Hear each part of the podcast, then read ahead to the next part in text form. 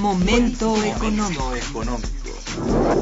Radio UNAM y el Instituto de Investigaciones Económicas presenta Momento económico. Un espacio para charlar sobre temas económicos que le interesan a usted. Acompáñenos.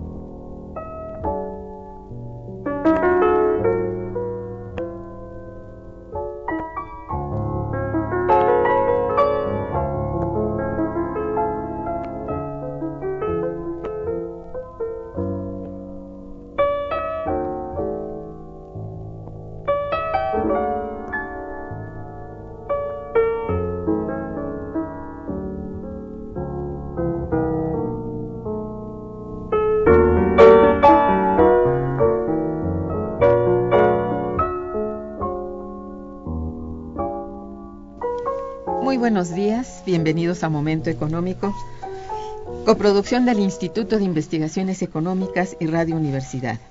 Les saluda Irma Manrique, investigadora del Instituto de Investigaciones Económicas, hoy jueves 16 de enero de 2014. El tema que abordaremos el día de hoy es la situación del petróleo mexicano después de las reformas. Para ello contamos con la siempre valiosa presencia del maestro Fabio Rosa Bar Barbosa Cano y del ingeniero Francisco Garay Cochea. Sean ustedes bienvenidos, buenos días. Buenos días. Buenos días. Nuestros teléfonos en el estudio 55 36 89 89 cuenta con cuatro líneas y para comunicarse desde el interior de la República el teléfono LADA sin costo 01 800 505 26 88. La dirección de correo electrónico para que nos manden sus mensajes es una sola palabra momentoeconómico arroba unam.mx. También pueden escucharnos a través de la página de internet www.radiounam.unam.mx. De nuestros invitados, Fabio Rosa Barbosa Cano es investigador en el Instituto de Investigaciones Económicas de la UNAM, en el cual forma parte de la unidad de investigación, de investigación del sector energético. Imparte clases en la Facultad de Economía de la Universidad Nacional Autónoma de México. Entre sus publicaciones más recientes destacan el, el capítulo La nueva situación de la exploración y extracción petrolera en México, que está en el libro Crisis Energética Mundial y Futuro de la Energía en México, publicado en 2012. La crisis en el sector energético, que se encuentra en, en el libro La crisis de las instituciones de México, coordinado por Héctor Núñez Estrada, publicado también en 2012. Él es un eh, constante escri escritor de artículos, ¿verdad? periodísticos y de, y de revistas especializadas.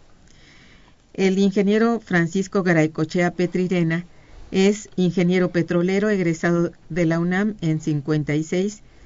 En 65 fue profesor en la Facultad de Ingeniería de la UNAM, donde ha impartido desde entonces cursos a nivel maestría y licenciatura en más de siete asignaturas. Es el único ingeniero mexicano con la Legión de Honor de la Society of Petroleum Engineers. Es Premio Nacional de Ingeniería Petrolera en el año de 97. Ha prestado servicios de asesoría a profesores del Instituto de Investigaciones Económicas de nuestra universidad, a la Subsecretaría de Energía, a Mexpretol a, en Argentina, a la Corporación Estatal Ecuatoriana del Petróleo, a Petroperú, a Pemex, al Instituto Mexicano del Petróleo, a Petróleos de Venezuela, a la Comisión de Energía de la Cámara de Diputados y Senadores de la República y a la UNAM. Bueno, Es actualmente presidente del grupo Ingenieros Pemex Constitución del 17, que es la asociación mexicana con mayor prestigio, presencia y reconocimiento público en materia de energía en nuestro país. A finales del año 2013 fue aprobada precipitadamente eh, la reforma eh, a los artículos 25, 27 y 28 de la Constitución, dando lugar a múltiples cuestionamientos. Al día siguiente, los primeros congresos estatales la ratificaron y hoy la industria petrolera mexicana se encuentra en el umbral de una nueva situación. Para discutir esta situación y el curso probable de los cambios en los próximos meses, contamos con estos dos importantes invitados como dije antes, el ingeniero Francisco Garay Cochea y el maestro Fabio Barbosa. Y es a ellos a quienes eh, pido comencemos con un breve balance de las reformas, es decir, cómo las caracterizamos o las caracterizan ellos. Son, como se ha afirmado, el preámbulo de un asalto de las empresas privadas sobre los recursos de hidrocarburos de México, tendremos una luz de compañías extranjeras invadiendo los campos y tomando posesión de los pozos. Los ingresos por exportaciones pasarán a su control. Digo, son eh, todavía dudas que, aunque sabemos que hay estas reformas y que son, pues, eh, muy tajantes, eh, espero que ustedes me puedan y nos puedan aquí a todos los radioescuchas sacar de dudas. muchas gracias, Irma. Eh, creo que tienes eh, razón.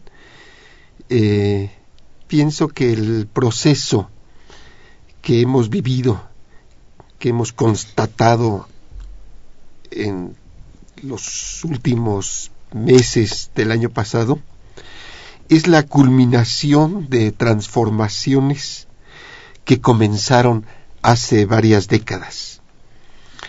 Lo que ocurrió en diciembre no es un asunto coyuntural, no tuvo ese desenlace por el infarto que sufrió el licenciado López Obrador o porque el dictamen de la iniciativa no fue discutido y se violentaron los protocolos legislativos sino que se trata de un proceso que empezó hace décadas. Es un proceso de debilitamiento de las organizaciones sindicales y de cooptación de la oposición de izquierda y nacionalista. La reforma a los artículos esenciales de la Constitución de 1917 es resultado de una correlación de fuerzas sociales y políticas que viene conformándose hace muchos años. Creo que también es el resultado de cambios económicos internacionales. En un artículo reciente llamé a estos cambios el proceso de formación de un nuevo bloque de América del Norte, al que México se integra en forma subordinada. Comprende desde luego la inserción violenta de nuestro país en un nuevo esquema de división internacional del trabajo. Se fortalece el modelo extractivista y los Estados Unidos se reservan la tarea de transformación industrial que les permite mantener empleos de mayor calidad. Mí me parece que un ejemplo muy claro de esto es lo que está ocurriendo con el aparato de refinación en América del Norte. Los Estados Unidos hace 10 años exportaban eh, gasolinas a 10 países para 2012 están exportando gasolinas a 30 países, de, especialmente de América Latina. Quiero informar para nuestros radioescuchas que los Estados Unidos están exportando gasolinas en eh, casi la mitad del consumo para México, pero también volúmenes muy importantes para Venezuela, desde luego a casi todos los países de Centroamérica, algunos de Sudamérica, incluso están vendiendo gasolinas a los brasileños. Este, en fin, este, este, este, este esquema, este modelo es el que eh, viene fortaleciéndose. Este, por eso eh, se trata, como eh, se ha planteado, de un retroceso de y en algunos aspectos de un regreso a la barbarie, como eh, lo constituye la abolición de la legislación de, este, de protección a los trabajadores y las amenazas que están recibiendo de sufrir despidos masivos. Pero quiero terminar señalando que a pesar de las condiciones tan desfavorables, es necesario eh, realizar esfuerzos unitarios y continuar la resistencia porque la situación de presentarse inmovilidad en la sociedad mexicana incluso puede empeorar, Irma. Así es, la situación es así de grave. Ingeniero. Sí, doctora. La privatización de los bancos y otras empresas del Estado, como Pemex y la Comisión Federal de Electricidad, fue la cuarta condición que aceptó el presidente Cedillo en el año 2001 para cubrir el préstamo de 50 mil millones de dólares otorgados por el presidente Clinton y el Fondo Monetario Internacional para salvar con ello el gobierno de Cedillo y eso fue en los tiempos que se conocieron como del error de diciembre. Efectivamente. A esta garantía se sumaban otras, como aceptar el aumento del IVA al 15%, incluyendo alimentos y medicinas. Se comprometió la factura petrolera por 10 años y el compromiso también de promover la alternancia para sacar al PRI de los pinos. O sea, estamos regresando a la situación que prevalecía antes de la expropiación, antes de 1938. E, esta situación, desde luego, pues eh, lo que compromete es la renta petrolera, fundamentalmente, que es enorme, puesto que el costo de producción reconocido por Pemex es del orden de 20 dólares por barril y se vende a 100 dólares. Se compromete la soberanía nacional, se compromete la seguridad porque siendo el petróleo un recurso estratégico, ya lo convierten en un commodity, o sea, en una mercancía, quitándole eh, este valor estratégico que es la parte fundamental que defienden precisamente los países que van a venir aquí a través de sus compañías transnacionales a participar en las rondas de licitaciones para obtener las concesiones de extraer petróleo, trayendo ellos prácticamente, como va a suceder en aguas profundas, todos los recursos, personal, equipo, material, etc. En aguas profundas, la participación de México va a ser marginal o prácticamente nula. Y donde participe, a diferencia de Petrobras y de Brasil, que nos ponen como ejemplo, ahora se dice paradigma, más elegantemente, la diferencia sustancial va a consistir en tres renglones. Primero, siempre Petrobras es el operador en todas las concesiones que tiene. Petrobras solo explota petróleo en aguas profundas, no tiene prácticamente otra región en donde extraer petróleo. La segunda característica es que también por ley Petrobras participa siempre con un 40% de lo invertido.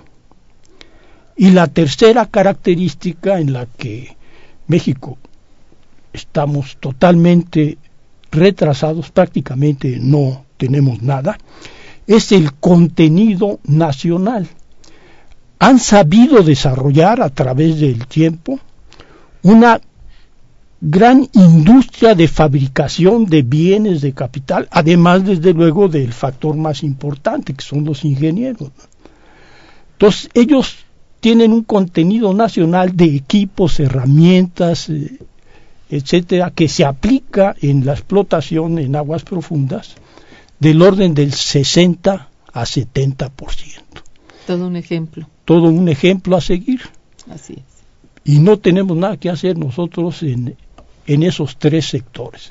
Cuando se dé una concesión, pueden ustedes apostar que no va a quedar prácticamente ninguna concesión como operador petróleos mexicanos. El contenido nacional en aguas profundas es menor del 10%. Y la participación está por definirse. En algunos bloques podrá Pemes participar, pero también en otros bloques nada. nada, absolutamente nada. Eso es terrible. Sí, esa es la situación real. Bien, vamos a hacer una breve pausa musical y regresaremos. Está escuchando Momento Económico.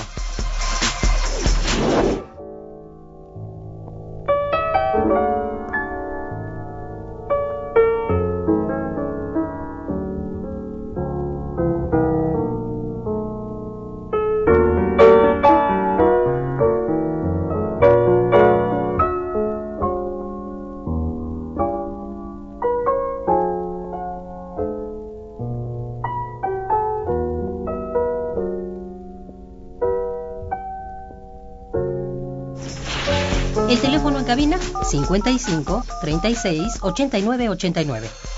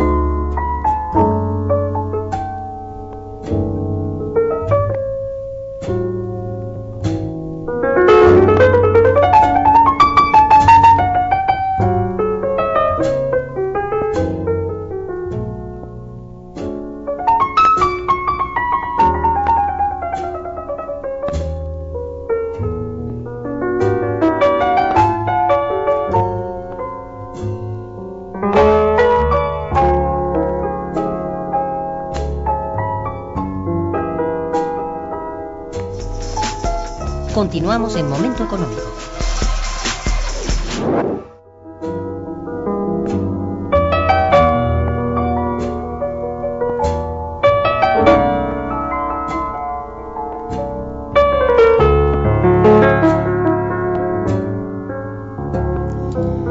Bueno, es muy desalentador todo este panorama y bueno, ah, tú mencionabas hace un momento, Fabio, eh, del efecto que está teniendo eh, toda esta transformación, sobre todo eh, desde el punto de vista laboral.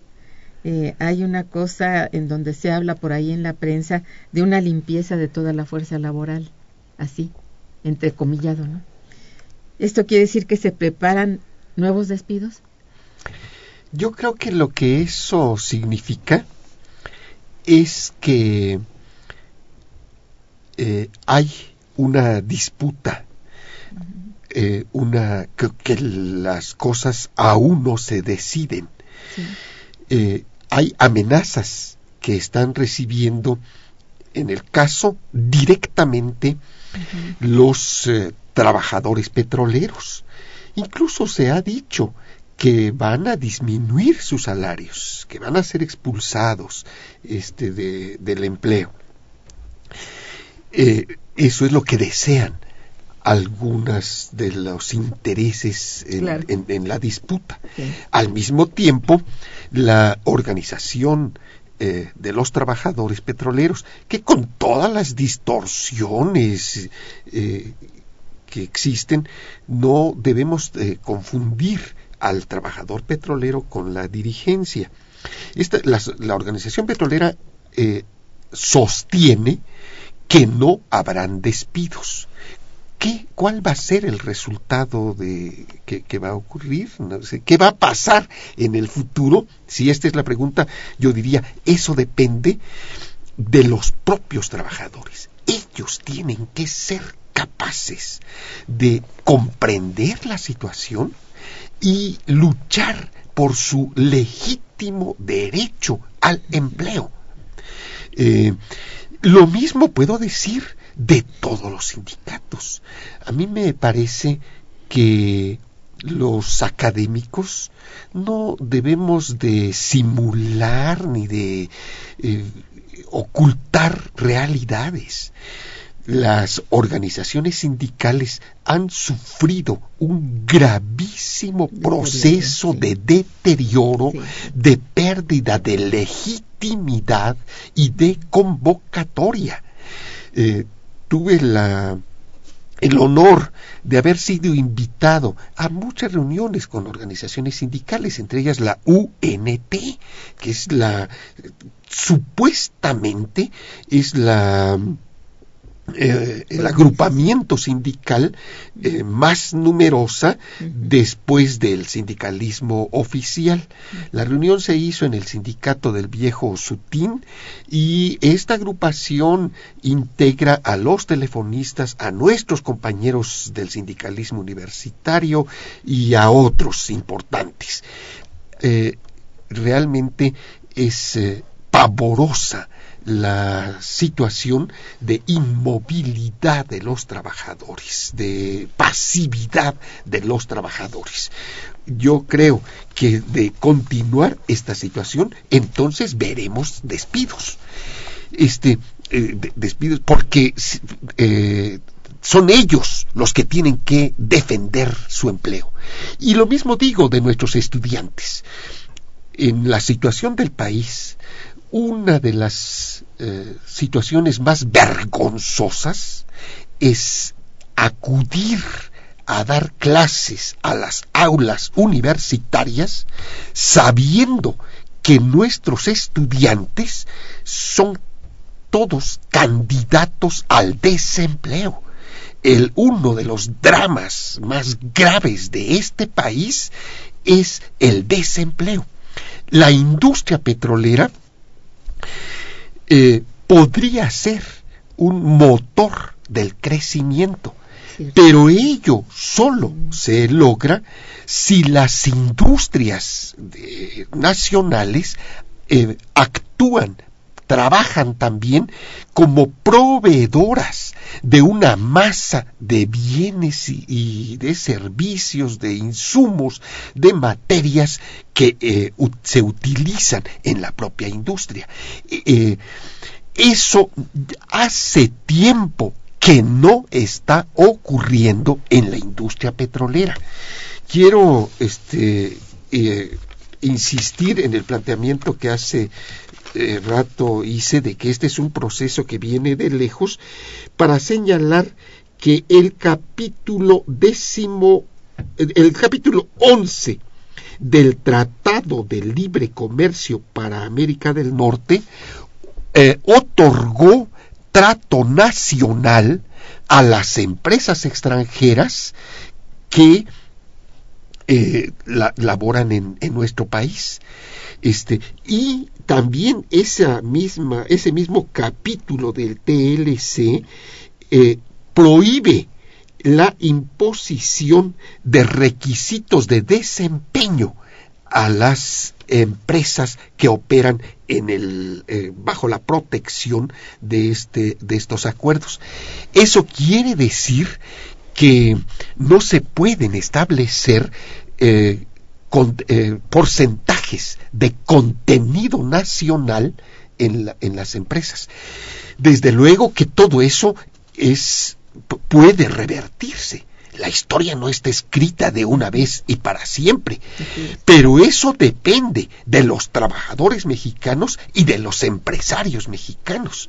Si ellos no son capaces de defenderse a sí, mismo, a sí mismos, nadie va a poder hacerlo. Pues sí, esta es la circunstancia. ¿Quería usted agregar? Bueno, yo, más bien que hablar sobre el problema laboral, me gustaría mencionar un punto que creo que es también digno de manejarse. China también es otro ejemplo a seguir en cuanto a cómo se ha manejado su economía dentro de la globalización en la que estamos inmersos pues prácticamente todos los países. La economía en China es la manejan 17 personas. 15 son ingenieros. Los últimos cuatro directores de estos 17 personas han sido ingenieros. Los otros dos no son ni abogados ni economistas. Y en nuestro país, la economía, los ingenieros ahí brillan por su ausencia, incluyendo, por ejemplo, en los, entre los legisladores, no encontramos, me parece que solo hay un ingeniero. Y la razón es que la economía se tiene que sustentar en un proceso como lo hacen en China, de una selección cuidadosa, rigurosa, muy analítica del rendimiento que puede proporcionar las inversiones que van a realizar. Y sobre todo, bueno, pues vemos que China ha salido a todo el mundo con grandes capitales, que es lo que más tiene, para comprar activos petroleros, prácticamente en Estados Unidos, en África, en Arabia, en todas partes han hecho inversiones, pero inversiones que con un gran rigor técnico, científico, matemático, les han permitido determinar en dónde deben de invertir para obtener rendimientos con muchas ventajas sobre otras alternativas de inversión. Creo que este punto es otro de los que se podemos decir que no hemos sabido impulsar, manejar.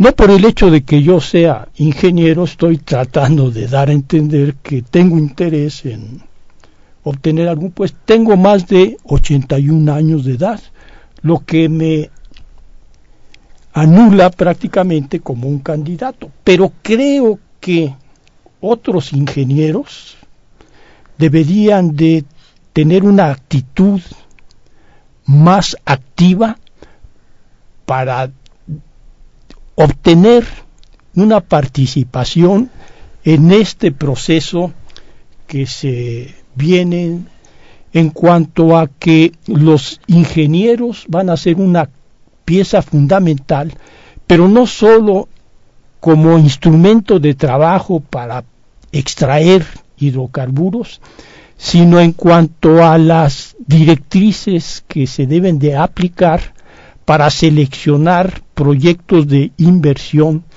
que a diferencia de muchos de los que ha iniciado Pemes como la inyección de nitrógeno, la exploración en aguas profundas, la explotación de gas en aguas profundas, en Lancaguasa, La Cacha, etcétera, son proyectos que no tienen una justificación técnica y económica rigurosa y aceptable.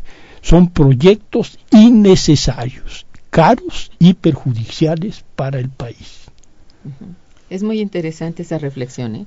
de verdad, porque, y aunado a lo que decía el maestro sobre eh, el egreso de tantos universitarios que no encuentran eh, lugar acomodo en el mercado de trabajo, bueno, tiene razones profundas, ¿no? En realidad, una falta de, de incluso de planeación de las carreras, hay un problema educativo, de educación superior, muy, muy serio, que acaban ustedes de reflejar ahorita con estas, eh, con esta participación que tiene.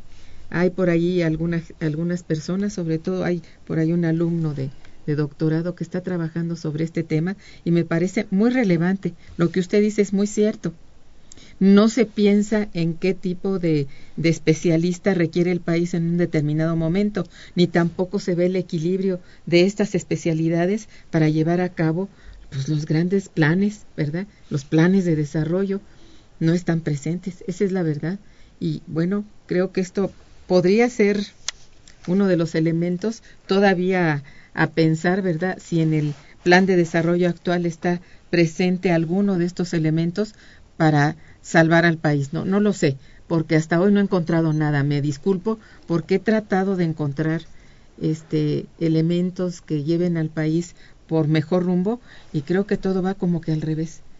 Siento mucha pena de decirlo, pero en todos los ámbitos, particularmente en el de energía, pues es una cosa muy lo acaban ustedes de decir de cuerpo entero, ¿no? Es un desastre. Y en esto, pues, bueno, miren, este ejemplo de China y el de otros países latinoamericanos, por ejemplo, eh, se ha denunciado que mientras en Petrobras se le dieron años para prepararse para competir, a Pemex se le conceden tres meses.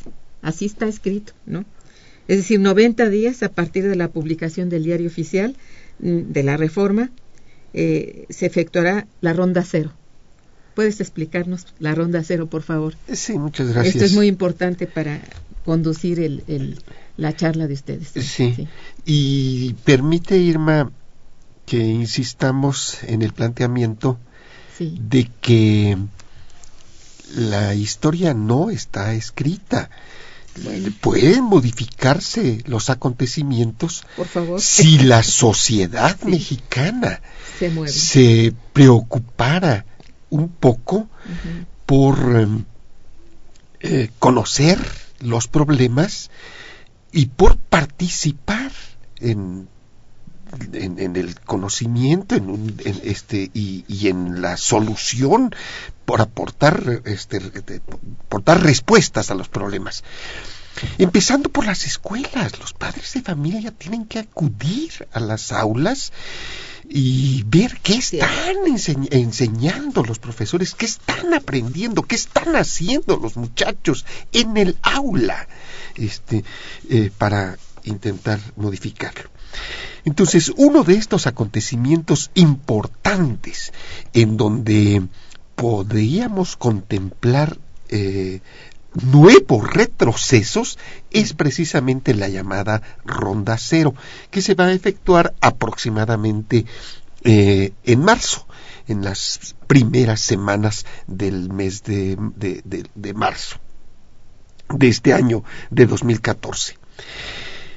Petróleos Mexicanos eh, al que lo hemos estudiado en el caso de sus campos y sus pozos, yo los he estudiado como si fueran míos, este, los he contado, los he, eh, sus características, dónde están, he visto sus mapas, etcétera, etcétera. En nuestro país tenemos 683 campos, más los que se vayan a, a reportar como descubiertos este, próximamente seis, en, est, en, estos días que ha terminado el, el, año. 683 campos. De esos 683 campos, 184 eh, clasificados como proyectos de explotación, que quiere decir que han sido sometidos a estudios de Claro. costo-beneficio, Ujú. etcétera, etcétera, re- concentran el 97% de la reserva. Petróleos Mexicanos en la ronda cero tendrá derecho a decidir, a definir con qué campos se queda y eh, qué campos no tiene ni recursos económicos ni recursos técnicos para trabajarlos. Se supone, esperamos, es lo que hemos entendido, que la reforma se hizo pensando, como dijo el ingeniero Garay Cochea, en aguas profundas, en, las, Sí. en licitaciones para aguas profundas, en eh, las áreas de lutitas que requieren perforación masiva, que requiere procesos de fracking costosos, etcétera, etcétera, y tal vez en zonas como Chicontepec, en donde Pemex ha venido en los, en los últimos años quedando debajo de las expectativas eh, que ella, ella misma ha fijado. Ese es, eso es la ronda cero. Pero eh, construyendo Eliminación, digamos, de, este, de campos. no, digamos que se le permite a petróleos mexicanos decidir Eso. con en este espectro de 184 proyectos en Ujú. 683 eh, campos mexicanos con cuáles se queda Exacto. y con y en dónde eh, la- los eh, privados podrán intervenir ¿Y no es poco tiempo? Es bastante poco tiempo, desde luego, este, pero el asunto es que construyendo distintos escenarios, algunos pensamos que podrían presentarse la tremenda sorpresa de licitaciones desiertas. En Lutitas, por ejemplo, en Lutitas, en los propios Estados Unidos, eh, en donde se in- es indudable el desarrollo de la producción en estas formaciones, este, lo muestra el caso de las refinerías que cité hace un momento, lo muestra el la- asomarse eh, de la manera más rápida y superficial a la frontera norte para observar el tremendo auge de la actividad petrolera en el estado vecino de Texas. Apenas cruzando el río Bravo ya está una formación que se llama Eagle Ford, este, en donde hay una producción muy importante, que en este, en este año 2000, en el año pasado 2013, alcanza aproximadamente 800 mil barriles diarios solo esa formación este, sol- solo en este, en este lugar. Y sin embargo, hay dudas muy grandes para quienes es- estamos examinando el comportamiento productivo eh, de que las inversiones eh, las pequeñas empresas que están operando en estos campos, que no son las grandes, no son Chevron, no son Texaco, no son la British Petroleum, son pequeñas, muy pequeñas empresas eh, se decidan a cruzar el Bravo y a realizar inversiones en nuestro país por muchos fenómenos, por muchas, por muchas razones. Este, eh, entonces, lo mismo se plantea para aguas profundas. Para aguas profundas eh, se han hecho algunos descubrimientos, pero en la zona más prometedora, que sería la frontera norte, la, eh, la zona del cinturón plegado perdido, ni siquiera hemos podido realizar las pruebas de producción. Son procesos muy lentos y muy difíciles. En el caso de los campos norteamericanos a unos kilómetros de distancia, por ejemplo en el campo Jack, han pasado años. El campo Jack, el más importante descubrimiento norteamericano cerca de la frontera con México, lleva ya casi siete años sin poder ser desarrollado. De tal manera que si no, van a, no va a haber eh, flujo de efectivo rápidamente, lo que, eh, entonces eh, se trata de una inversión este, incierta.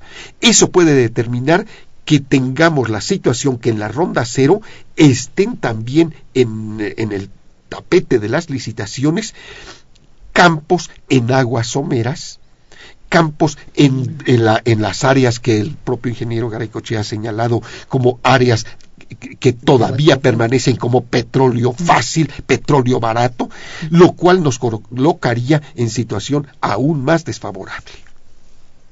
Dios, bueno, vamos a un puente musical y regresamos. Está escuchando Momento Económico por Radio UNAM.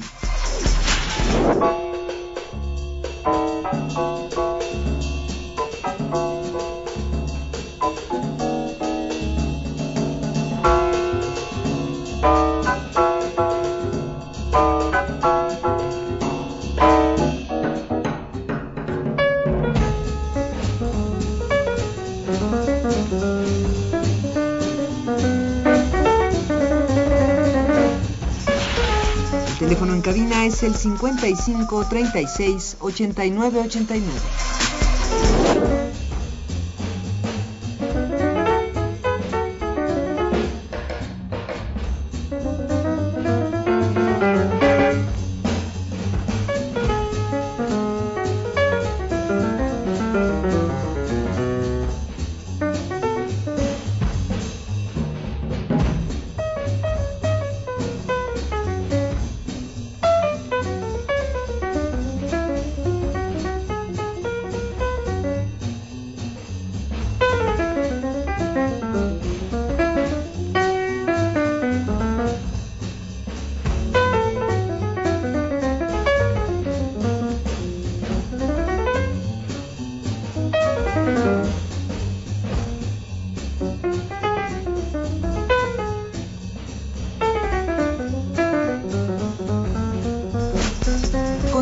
En Momento Económico.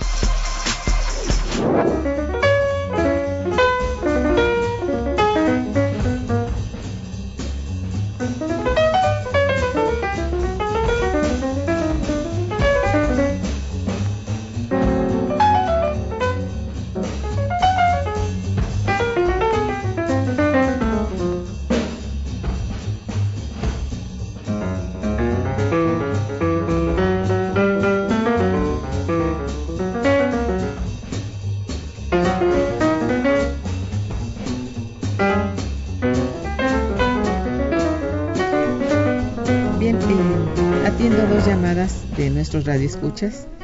Jorge Fernández eh, felicita a los invitados por los comentarios y análisis que realizan en su labor como investigadores, sobre todo en este tipo de temas tan difíciles para la sociedad que es golpeada por políticas que solo benefician a unos cuantos que se enriquecen de la explotación de nuestros recursos. Gracias, don Jorge. Y la señora María Gulet, que también pregunta, este, bueno, los felicita y pregunta el título del disco. Con mucho gusto es un disco de jazz del pianista Claire Fisher.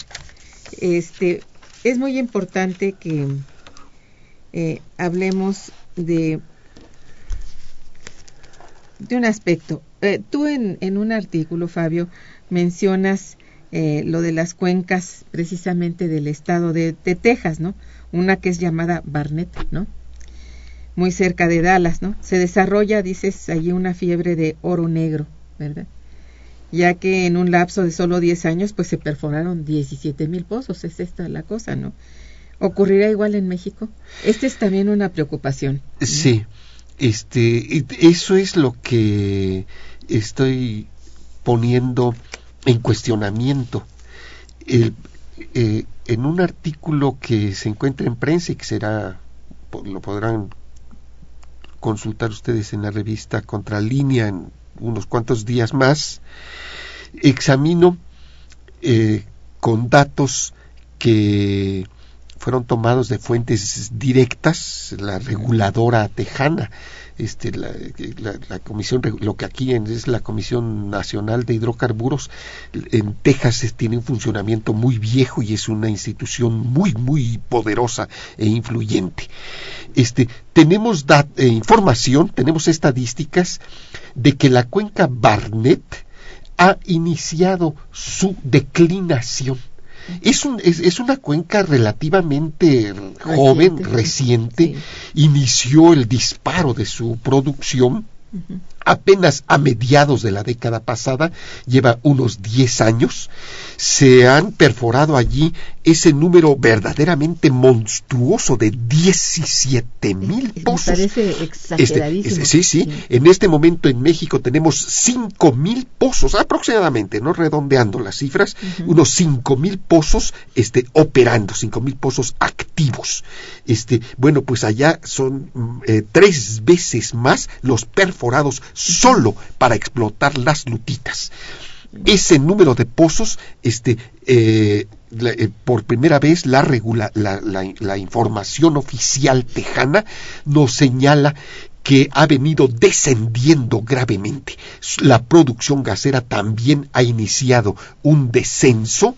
Este, eh, eso, desde luego, implica que quienes estamos intentando eh, aprender de estas formaciones en lutitas, porque estamos familiarizados con el comportamiento en los pozos y en los campos convencionales, pero estos tienen una, una, un comportamiento absolutamente Sí, claro. distinto. El, el primero que señalamos es la tasa de declinación eh, que ah, se presentan caídas, disminuciones de producción del 80% en el primer año de producción. Quiere decir allí que el inversionista tiene que recuperar la inversión este, eh, en un porcentaje muy, muy elevado, muy rápidamente, porque de otra manera es una inversión incierta.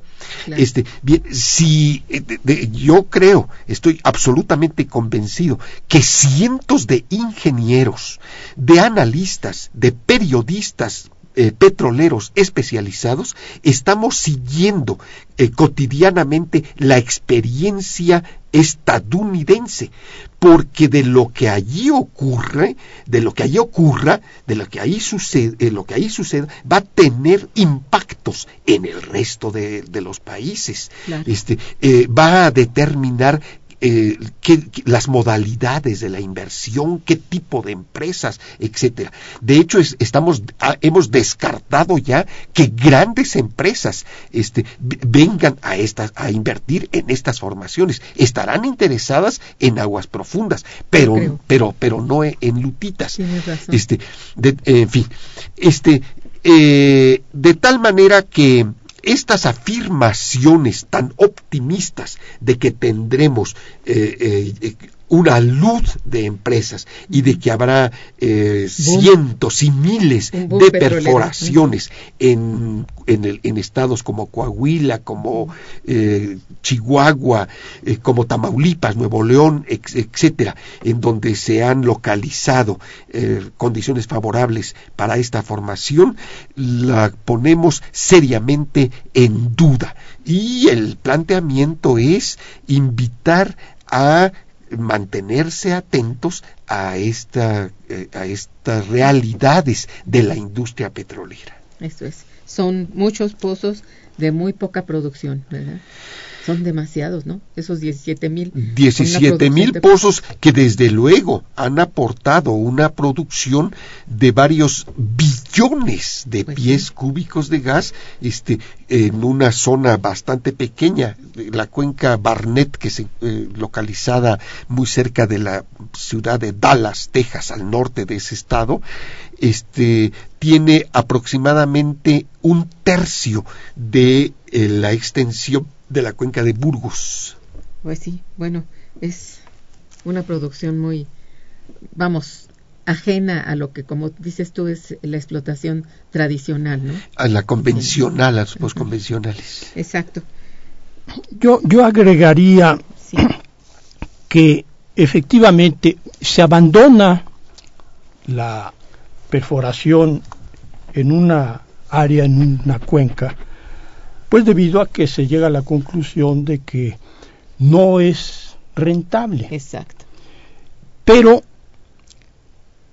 considerar que es una burbuja ya es otro extremo. ¿no? Sí. Una burbuja es un proyecto que se infla, va creciendo y luego estalla y desaparece. Lo que se puede esperar es que al abandonar la producción, por ejemplo aquí en esta cuenca, y decline la producción, entonces el efecto final puede ser que el precio del gas, que ha estado muy abatido, finalmente repunte, se eleve, ¿no? Que llegue a ser rentable la explotación. ¿Sí? Es cierto. Y eso es, digamos, lo que yo podría decir al respecto, ¿no? Yo estoy de- totalmente de acuerdo con el planteamiento del ingeniero Garay Cochea. Sí, claro. A mí me parece que los economistas llaman burbujas cuando eh, las estimaciones sobre utilidades no corresponden al valor de los activos. Este, eh, cuando se ha exagerado las expectativas y se están, no obstante, este asunto eh, eh, cotizando de, de- este, de manera muy elevada. Eh, No creo que eso esté ocurriendo en los Estados Unidos. Este, a mí me parece que cuando se trata de cuencas en donde se ha descubierto condensados o aceite, este, incluso eh, continuará esta, esta, esta explotación. Sí. Eh, en el caso, eh, es- estamos muy metidos en este asunto en nuestra área de investigación en el Instituto de Investigaciones Económicas. Algunos de nosotros pasamos las vacaciones de diciembre conversando con eh, colegas eh, de los Estados Unidos para establecer redes de información al respecto. Tenemos ya una buena cantidad sobre las, eh, las áreas fundamentales de los Estados Unidos. El, el gran mercado de Nueva York, por ejemplo, ahora está siendo surtido con crudo de cuenca eh, Bakken, la cuenca Bakken, en Dakota del Norte, en Montana. Está siendo trasladado por por tren, este, se- hay construcciones de ductos este, acelerados, etcétera. Todo esto no puede ser una burbuja. Todo es, este, este tipo de, in- de infraestructura que se está construyendo, este, desde luego que tendrá una duración para el para, por lo menos para el, eh, para- para el largo plazo. Este, al contrario, eh, se está constituyendo un nuevo bloque que, como dije hace un momento, está fortaleciendo su posición este, en el mercado mundial de los hidrocarburos y provocando este, modificaciones sustanciales. Eh, pero dudamos que la geología de México tenga las mismas características de las cuencas estadounidenses. Esa es la cosa. Bien, eh, volviendo a lo de la reforma. Eh, el senador David Penchina, uno de los operadores de la reforma, afirma que los inversionistas privados solo participarán con el 25% de las ganancias en los nuevos contratos. ¿Qué comentario le, mere- le merece, ingeniero? Bueno, sí, podemos eh, analizar lo que, cuál es el monto de esta participación con 25% de ganancias. Si en unos 10 años la producción en aguas profundas, en Shell y en Chicontepec, se incrementara para llegar a 2 millones de barriles por día, tendríamos, a, considerando 100 dólares por barril, unos ingresos de 250 millones de dólares por día. Esta sería la ganancia. Con un 25% serían 62.5 millones de dólares por día, lo que al cabo de un año serían 22.800 millones de dólares. Oh, Esas serían las ganancias que obtendrían las con ese 25%. Ujú. O sea, es una cantidad enorme de utilidades. Quiere decir que sí estarán por aquí los. Ah, no, claro, pues ya llegaron yo creo que para quedarse. Bueno, de hecho ya estaban aquí en la cuenca de Burgos, en Chicontepec, con otro tipo de contratos, de concesiones. Pero es muy atractivo. pero pues ahora, además de lo que van a ganar directamente a través de lo que se incremente la producción, bueno, tienen el efecto multiplicador de traer sus equipos y materiales que sobre todo en aguas profundas son muy costosos. Yo quiero comentar sobre este asunto del senador Penchina, uno de los operadores más importantes en el proceso de la reforma. Eh, tenemos el antecedente de que en el gobierno de Miguel Alemán eh, se firmaron los llamados contratos riesgos, mismos que precisamente fueron eh, abolidos por el cuando fue director de Petróleos Mexicanos, el licenciado Jesús Reyes Heroles Padre. Eh, y director de Pemex Exploración y Producción, el licenciado, el, ingeniero Inguanzo, fundador de, del Grupo Constitución de, del 17. En ese periodo de los contratos riesgos de Miguel Alemán, eso está en los libros del propio presidente de la República, Miguel Alemán, ahí tiene un libro editado por Grijalva llamado La verdad del petróleo, del petróleo de México, en libros del Instituto de Investigaciones Económicas, en libros editados por Petróleos Mexicanos, en donde yo participé como Petros Mexicanos, una crónica, etcétera.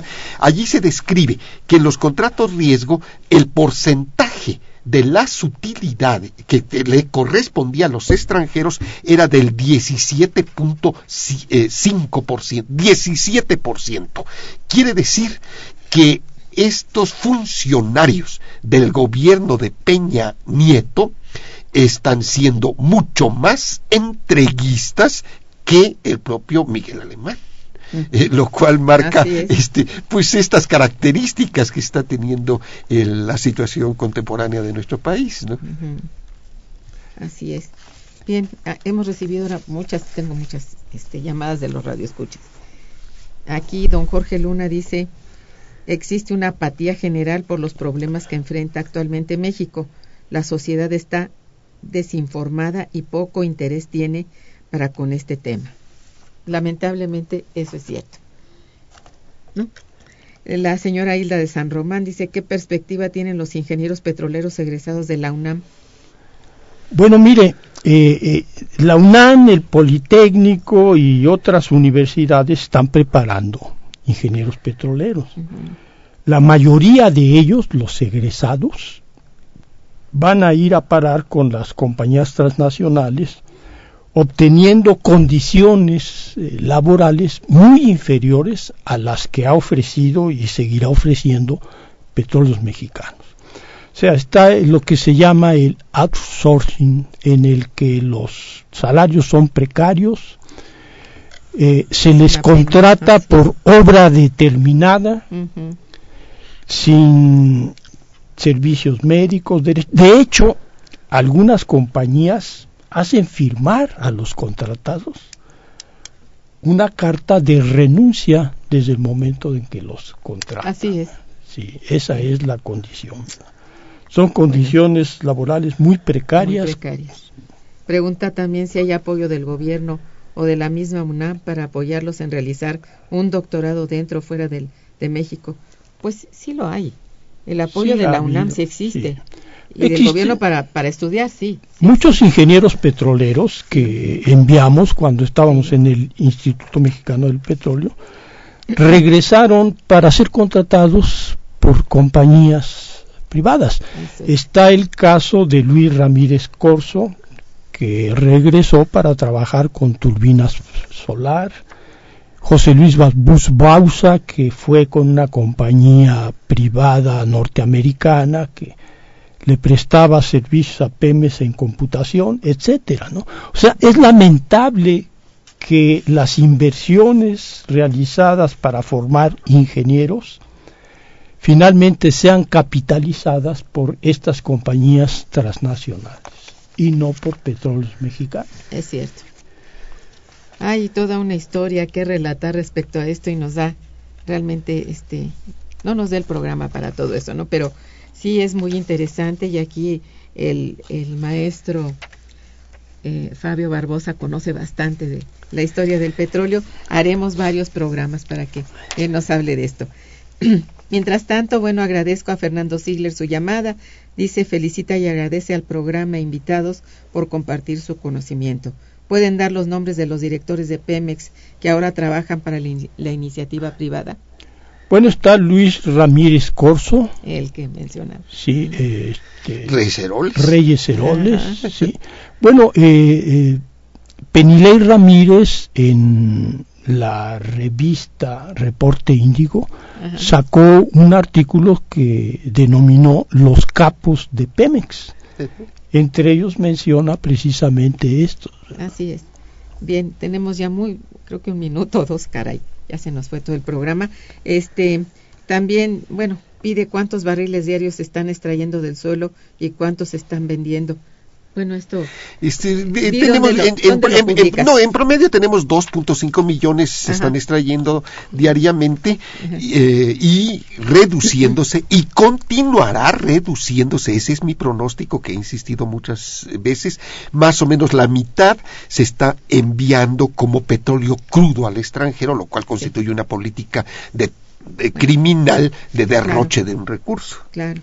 Este Francisco Duarte dice, es lamentable que los estudiantes a nivel universitario no se hayan organizado para abrirle los ojos a toda la población ignorante sobre el tema del petróleo como fue la organización en el 68. Doctora, permítame indicar lo siguiente. En los debates que organizaron el PRD y el PRI, no participó nadie de la UNAM ni del Politécnico.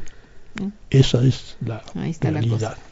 bueno, José Rodríguez Manzano, lo que sucedió con el SME, ¿puede ocurrir con el sindicato petrolero? Pregunta el señor José Rodríguez Manzano. No, yo no creo. Ojalá que no, ¿verdad? bueno, eh, felicita al programa y a los invitados. Muchas gracias. Berta Hernández Lugo, ¿cuál es el futuro que nos espera en México? Es una catástrofe que importa no solo en el sector energético, sino en todos los ámbitos. ¿Qué podemos hacer como sociedad? Bueno, lo que recomendaba al principio del programa eh, el maestro Fabio, no dejar caer las manos, participar, empujar, ¿no? Y especialmente estudiar. eso es, no quedarse este digo, con, con toda la sarta mediática de cosas ahí confusas que crea un caos, caos mental en lugar de informar, ¿verdad? Sí, este, bien. ¿Quieres decir algo más? No. Sobre el asunto de los ingenieros, este, eh, en los últimos 10 años se han creado unas 15, 20 nuevas carreras de ingeniería petrolera. Y en este momento estamos viviendo en esta área un problema de saturación y de, sí, este, y de eh, sobre, está sobreofertada la, este ámbito. Este, este, finalmente recomiendo a todos nuestros radioescuchas que lean el dictamen elaborado por el Senado sobre la iniciativa presentada en agosto este, eh, por Peña Nieto, que lean especialmente la parte que se refiere a la UNAM.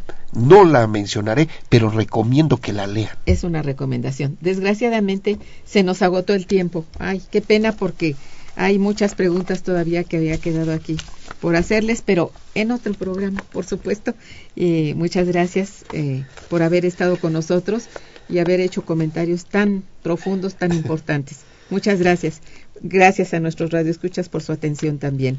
Estuvo en los controles técnicos Socorro Montes Morales. En la colaboración de la producción Santiago Hernández y Araceli Martínez. Gracias. En la conducción y coordinación, una servidora Irma Manrique, quien les desea muy buen día y mejor fin de semana. Gracias. Momento económico.